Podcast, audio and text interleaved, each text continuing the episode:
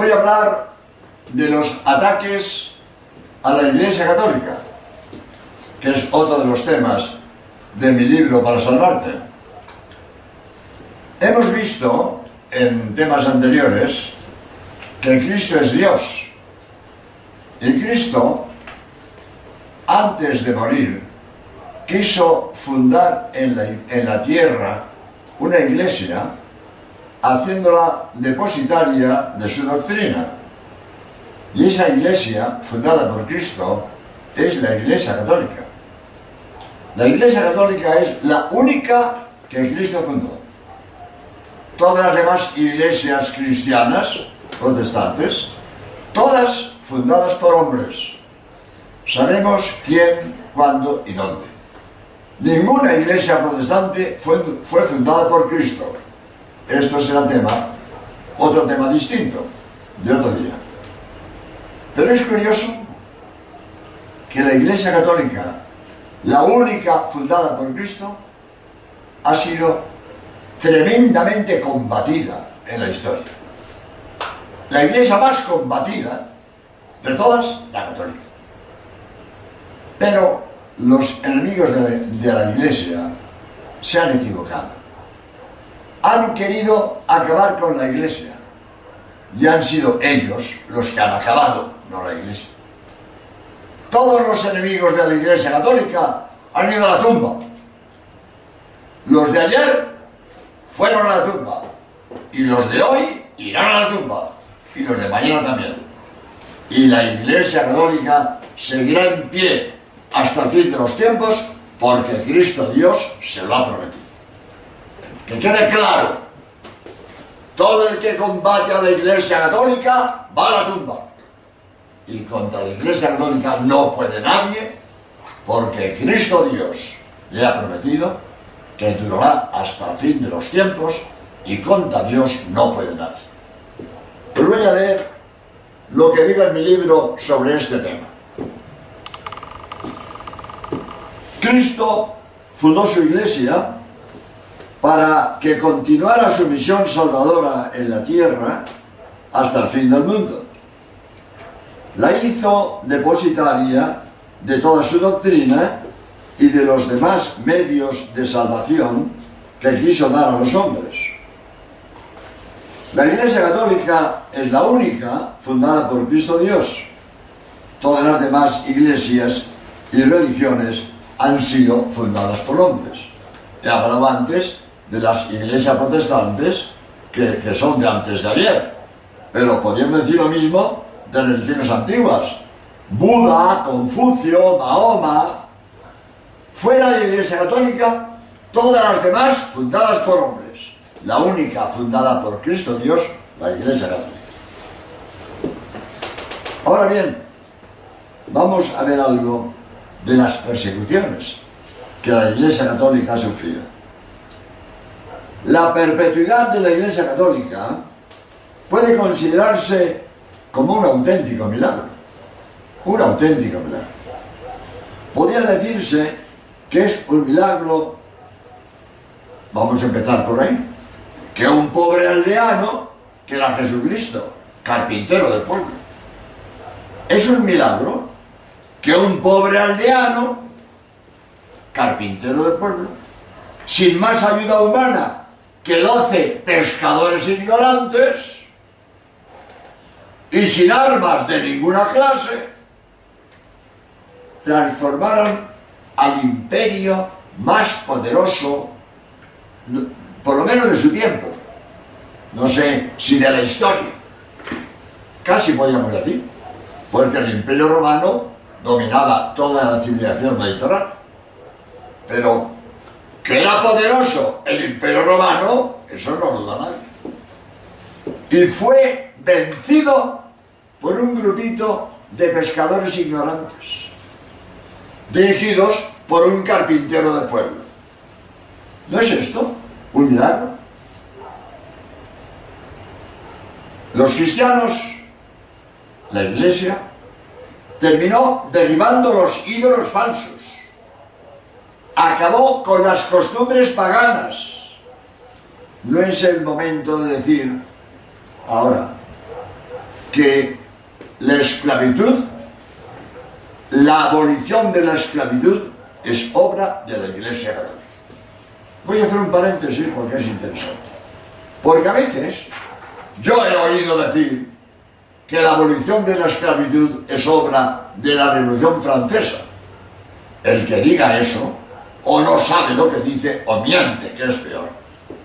La abolición de la esclavitud empezó con San Pablo, cuando dice a Filemón que trate a su esclavo como a su hijo, inconcebible.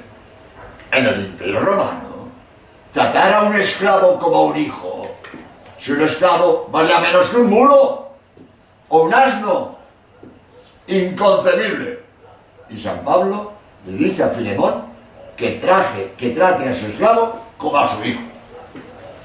Y después, las costumbres cristianas fueron cambiando la esclavitud. Y los esclavos eh, fueron eh, cambiando por la servidumbre de la Edad Media. Y en 1537, el Papa Pablo III publicó una bula prohibiendo la esclavitud en el año 1537.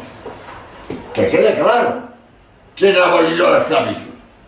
La Iglesia Católica y no la Revolución Francesa. Bien, esto es a propósito de cómo el cristianismo, que empezó con 12 pescadores ignorantes y un carpintero de pueblo, acabó con la esclavitud del Imperio Romano.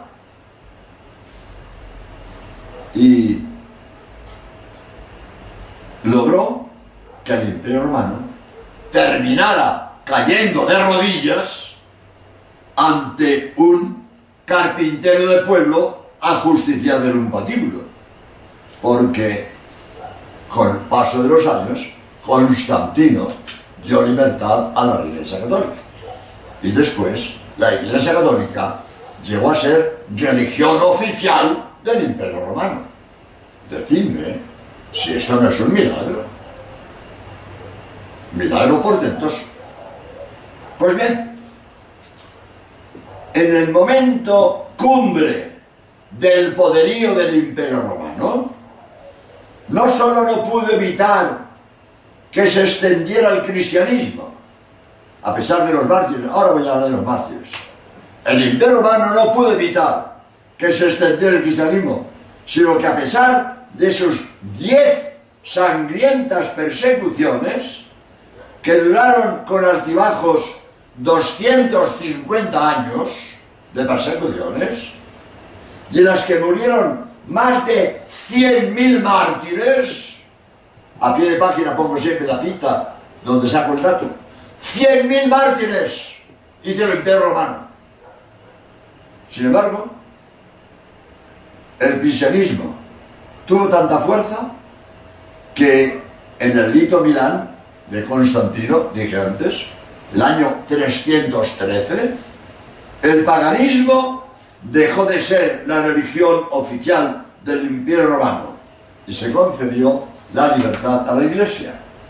Y más tarde, el emperador Teodosio el Grande, español de nacimiento, en el año 380 constituyó el cristianismo como religión oficial del Imperio Romano.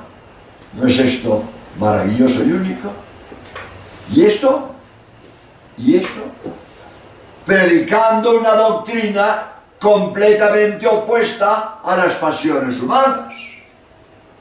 La Iglesia Católica predica el perdón, el desprendimiento de los bienes materiales, la pureza de costumbres, todo contra los vicios del Imperio Romano y contra las pasiones humanas. Porque es muy fácil, como en otras religiones, eh, aplaudir y hacer concesiones a los instintos, a los bajos instintos humanos. Es muy fácil. Así es muy fácil llevarse adeptos eh, aprobando sus desviaciones eh, viciosas. La iglesia predica pureza, predica desprendimiento de los bienes terrenos, predica el perdón, tan difícil, tan difícil. cuando ha habido ofensas injustas, etc. Pues la Iglesia, predicando esa doctrina contra las pasiones humanas, acabó con el paganismo del Imperio Romano y terminó por ser religión oficial del Imperio. Pues voy a decir lo que dice don Adolfo Rojas Zamorano, licenciado en Ciencias Religiosas de la Pontificia Universidad Javeriana de Bogotá, dice, los mártires de la Iglesia Católica se estiman en 40 millones. Solamente en el siglo XX hubo 27 millones de mártires en el siglo XX. Murieron por la fe en las persecuciones religiosas de España, de México, de Alemania nazi, de la Unión Soviética y de la China comunista. No solo los 100.000 mártires del Imperio Romano, es que en el siglo XX ha habido 40 millones de mártires. Díganme ustedes, ¿qué religión ni qué ideología puede presentar este racimo de héroes que dieron su vida por su fe? Esto es único en la historia de la humanidad. Hoy, muy interesante esto. Bueno, después lo leo. Voy a decirlo lo que me sale. Después lo leo. Hoy, los enemigos de la iglesia ya no hacen mártires. Ya no hacen mártires. ¿Cómo combate hoy a la iglesia? Corrompiendo a la juventud. Ese es el arma de hoy de los enemigos de la iglesia. Se han convencido lo que dijo Tertuliano, sangre de mártires, semilla de cristianos. Esas deben ser. Muchos mártires, cuantos más mártires, más cristianos. ¿Qué hacen ahora los enemigos de la iglesia? Corromper la juventud. Y a una juventud podrida se le cae la fe. Se le cae la fe. No hay que matar curas ni quemar iglesias. Eso lo hicieron los comunistas en la guerra de España. Asesinar curas y monjas y católicos. Pero sangre de mártires, semilla de cristianos. Han cambiado de táctica. Hoy corrompen la juventud. Y una juventud podrida se le cae la fe. Porque la fe exige pureza y exige eh, virtud y claro, un hombre esclavo de sus pasiones es incompatible con su fe. Tira la fe por la borda para vivir a su gusto. Pues esta idea la expreso de esta manera. Hoy, terminada la persecución sangrienta del comunismo, la hostilidad persiste por parte de ciertas mayorías parlamentarias y de muchos medios de comunicación que a través de algunas leyes, de la prensa, del arte, de las pantallas de todo tamaño, inculcan a las multitudes cristianas y no cristianas criterios, valores y conductas diametralmente opuestas a las enseñanzas seculares de la Iglesia. Y esta, inexplicablemente, sobrevive se purifica y se expande, hoy como allá. Hoy, en los países democráticos, prosigue la persecución, si bien con otras formas más civilizadas, pero no menos eficaces. No se trata de crear mártires, sino apóstatas. No de quitar la vida, sino de esfumar poco a poco la fe. Para ello utilizan todos los medios, desde la educación, mediatizando los derechos de los padres a elegir el tipo de educación de sus hijos, hasta los medios de comunicación, revistas, prensa, cine, radio, televisión, etcétera, que presentan como progresistas e imitables actitudes y conductas opuestas a la moral cristiana. el amor libre, la infidelidad conyugal, las relaciones sexuales prematrimoniales, el aborto, el divorcio, la homosexualidad, el agnosticismo, el ateísmo, todo. Propaganda de todo contraria a la Iglesia Católica. Saben muy bien que la corrupción de costumbres es fuma la fe. Con razón, León XIII llama a la Iglesia en su encíclica Inescrutabili, Inescrutabili, dice, dice, la Iglesia es madre de la civilización. ¿Qué verdad tan grande? Pues no hay ninguna institución en el mundo, en el campo de la cultura, que merezca tanta gratitud de la humanidad como la Iglesia Católica. Muy interesante.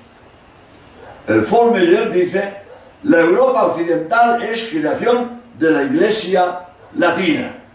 Muy interesante esto, porque hoy, por desgracia, en Europa se quiere ignorar la labor de la Iglesia. Europa es lo que es por la Iglesia. Cuando no había escuelas, los monasterios hacían escuelas. Cuando no había hospitales, la Iglesia hacía hospitales. Y asilos y orfanatos y leproserías. Y las, eh, no sé si lo tengo escrito en otro sitio, las grandes universidades europeas, todas fundadas por la Iglesia Católica. Europa es lo que es por la Iglesia. Y hoy estos políticos modernos quieren barrer la Iglesia de la historia de, de Europa. Una traición a la historia. Europa es lo que es por la Iglesia Católica. La historia. No se puede borrar la historia.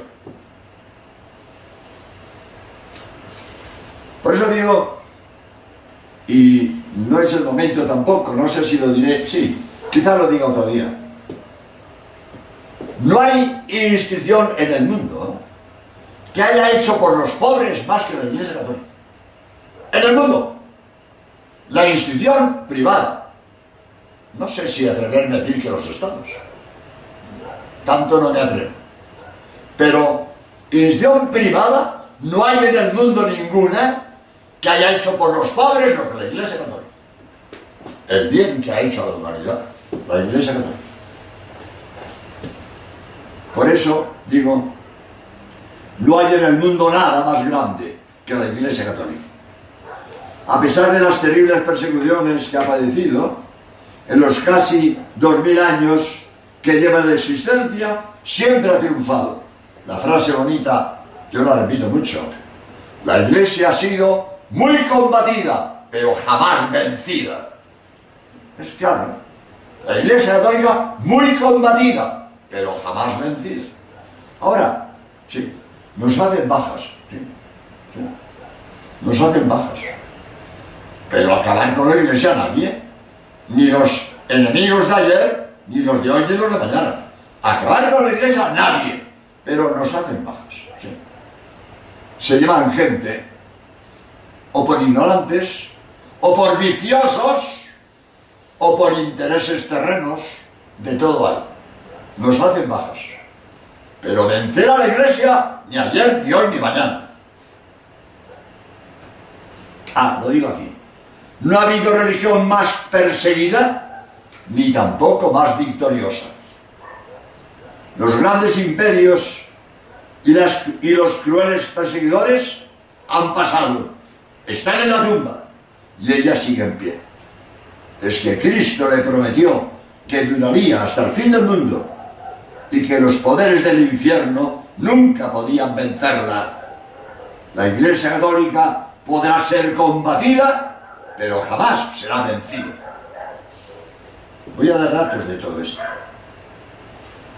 La promesa de la protección de Cristo se refiere, interesante y triste esto, triste, pero es verdad. Los perseguidores de la iglesia, no solo los enemigos, no solo son de fuera, también los hay dentro. También los hay dentro.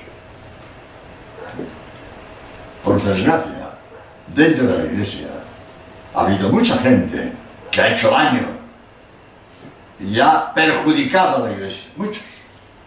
Decía, ¿quién lo dijo? No sé si es San Agustín. Creo que San Agustín.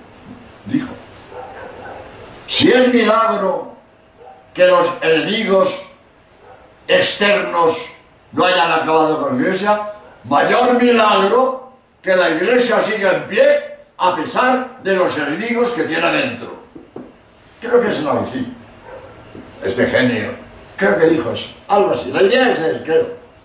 Si es milagro que los enemigos de fuera no hayan acabado con la iglesia, más milagro que la iglesia siga en pie a pesar de los enemigos que tiene adentro. Tremendo, ¿eh? Tremendo. Bueno, digo esta. Son frases que yo me dije a mí una vez, una locutora, padre, usted habla puñetazos. Pues me sale así, ¿qué quieres que te diga? Si habla con el freno echado, lo quemo. Hablo como me sale. Y me sale esto así. Si entre doce apóstoles hubo un Judas, entre 400.000 que somos hoy, ¿a cuántos Judas tocan? Esto es tremendo, ¿eh? Pero es verdad. Tenemos Judas de toda la iglesia. Qué triste, pero es verdad. Muchos que dijeron que se consagraban a Dios para evangelizar y son Judas en la iglesia. Triste, pero real. Los sacerdotes, todos tenemos que ser santos. Ante el Cristo. Somos como Cristo. Deberíamos de ser como Cristo. Y algunos no son como Cristo. Son como Judas. Qué pena, qué pena. Pero es la verdad. Las cosas como son. Yo no puedo defender lo indefendible. Ya quisiera yo poder defender a todos los sacerdotes. Ya quisiera yo. Pero no puedo. No puedo. Yo tengo que decir que dentro de la Iglesia Católica hay sacerdotes que son judas. Lo siento mucho, pero tengo que decirlo. Yo no puedo defender lo que es indefendible. Los hay. Si es milagro que los enemigos de fuera no hayan acabado con la iglesia, más milagro que la iglesia siga en pie a pesar de los enemigos que tiene dentro. Pues sigo leyendo lo que decía.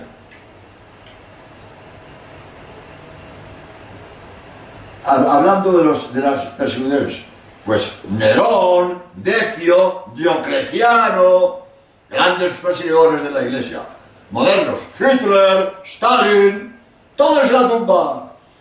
Y los de hoy también irán a la tumba. Que hoy también hay gente que ataca a la iglesia. Pues que aprendan de la historia si quieren. Que aprendan de la historia. Ellos irán a la tumba. Y la iglesia seguirá en pie. Aunque nos hagan bajas, como dije antes. Bien. Otro dato que es interesante. Para mí es interesante. Lenin decía que Lenin, ya saben, comunista, decía que odiaba a Dios como a un enemigo personal. Pues si odiaba a Dios es porque creía en Dios. Porque no nadie odia lo que no existe. Si él odiaba a Dios es porque creía en Dios. Esto es tremendo. Esto es tremendo. Pero si cree en Dios, ¿cómo odia a Dios? Esto es satánico. Esto yo no lo entiendo, yo no lo entiendo. Si crees en Dios, ¿cómo lo odias? ¿Estás loco? Pues el que odia a Dios le niega con los labios y le confiesa con el corazón. Porque lo que no existe no se puede odiar. Me estoy acordando ahora, como estoy hablando de, después seguiré leyendo, y los enemigos de, hablo de los enemigos de la iglesia, pero ahora al hablar de Lenin me acuerdo de los enemigos de Dios en general. En Nietzsche, pues era uno de tantos que atacan la iglesia, y él hablaba de la muerte de Dios. Porque su, su ideología era la muerte de Dios. Pues alguien, con mucha gracia, puso una pintada. Dios ha muerto, Nietzsche. Y debajo, Nietzsche ha muerto, Dios. Nietzsche decía, Dios ha muerto. El que ha muerto es él. Dios no. Dios sí. El que puso la pintada tuvo humor. Dios ha muerto, Nietzsche. Debajo, Nietzsche ha muerto, Dios. Contra Dios no puede nadie. Evidente, sentido común. Pero ha habido muchas persecuciones contra la iglesia. Muchas persecuciones. En Rusia, después de 70 años de comunismo ateo en el poder, persiste la fe religiosa de millones de seres contra quienes se ha usado toda suerte de métodos para arrancarles la muerte, eh, perdón, para arrancarles la fe, la muerte, la prisión, gulag, ucases, eh, propaganda, educación, coacciones sociales, políticas, eh, carreras, empleas, empleo, etc. Tremenda pasión atea en la Rusia soviética, no han acabado con la fe. Voy a dar datos. 70 años de persecución atea no ha acabado con la fe del pueblo ruso. La tercera parte de los ciudadanos de la URSS practican hoy el cristianismo después de 70 años de ateísmo oficial. Otro dato bonito, a mí me gusta esto, estos datos. Stalin, que se iba a comer la iglesia, que hizo, no sé si lo leo después, por ahí, los millones de mártires que hizo Stalin, pues su hija, católica y monja. A ver si lo leo. Lo digo de memoria, pero a ver si lo leo los datos. Es cierto, ¿eh? La hija de Stalin se convirtió al catolicismo y entró en un convento. A ver si lo digo bien. Incluso Stalin, que ha sido uno de los más feroces perseguidores de la iglesia, no pudo evitar que se hiciera cristiano. Ah, bueno, primero, que día cristiano, el número uno del Kremlin, Malenkov, se hizo cristiano. Yo no lo acordaba, aquí lo digo. Malenkov, el número uno del Kremlin, se hizo cristiano. Pero sobre todo a esto voy. La hija Svetlana, hija de Stalin, se bautizó en 1900 62 a los 38 años. Claro, de niña, vivía con su padre Stalin, atea. A los 38 años se bautizó y dijo, cuando me hice mayor, me di cuenta de que es muy triste vivir sin Dios en el corazón. Qué bonito. Y, ah, lo que dije, desde 1993 es religiosa en Italia. Yo lo sabía. Desde 1920 es religiosa, la hija de Stalin, y se bautizó a los 38 años. Otro dato.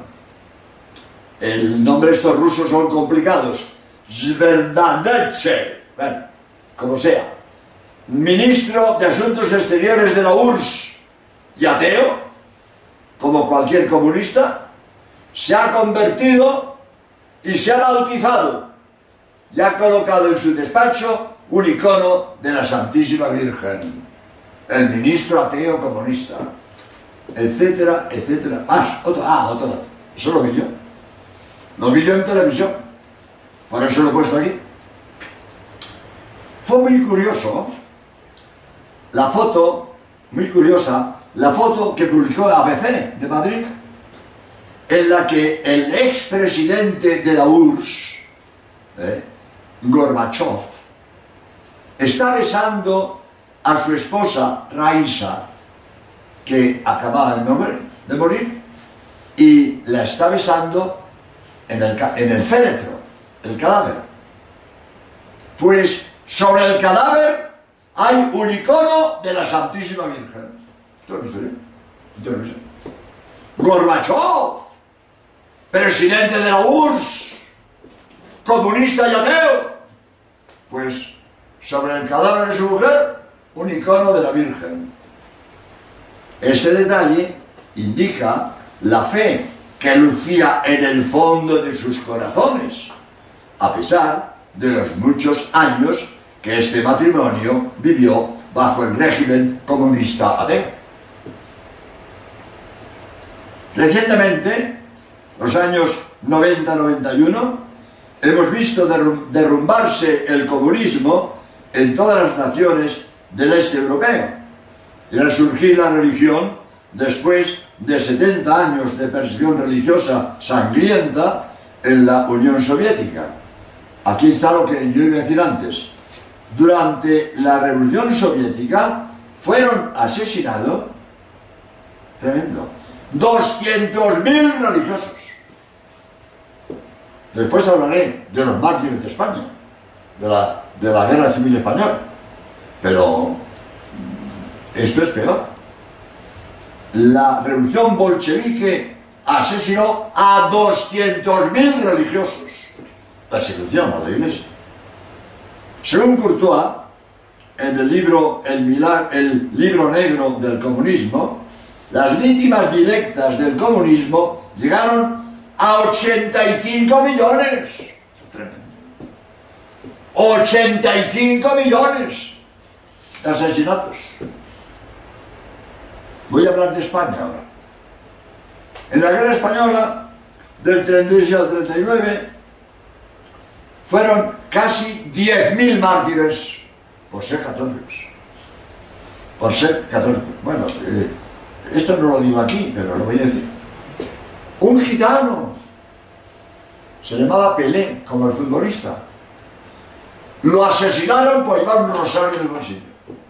No lo pongo aquí, pero recuerdo haberlo leído. Un gitano en Barbastro, en Aragón, en España, lo fusilaron por llevar un rosario. Por ser católicos, murieron, he dicho, 10.000 mártires en la guerra española. E eclesiásticos, 7.000. Y 3.000 seglares, asesinados por los marxistas. Muchos de ellos han ido a los altares. Juan Pablo II y, en fin, y recientemente más. Muchos de estos mártires ya están en los altares. Eh, en la ceremonia de beatificación, una, porque ha habido muchas, dijo el Papa, dijo el Papa, no sé si lo dijo el Papa, tengo dos puntos, eran hombres y mujeres de todas las edades y condiciones, sacerdotes, diocesanos, religiosos, religiosas, padres y madres de familia, jóvenes, fueron asesinados por ser cristianos.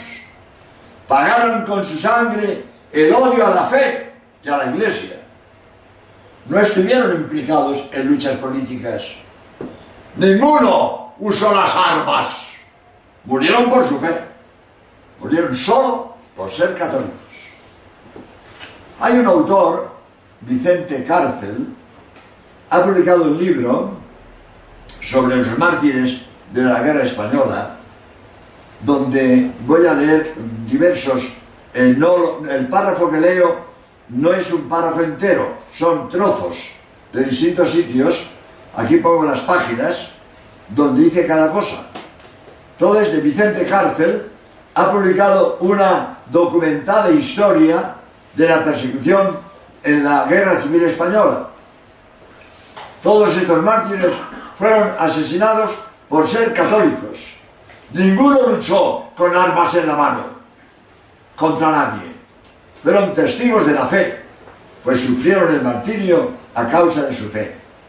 Otros fueron víctimas de una represión política y venganzas personales. La persecución religiosa fue anterior al 18 de julio del 36, cuando empezó la guerra.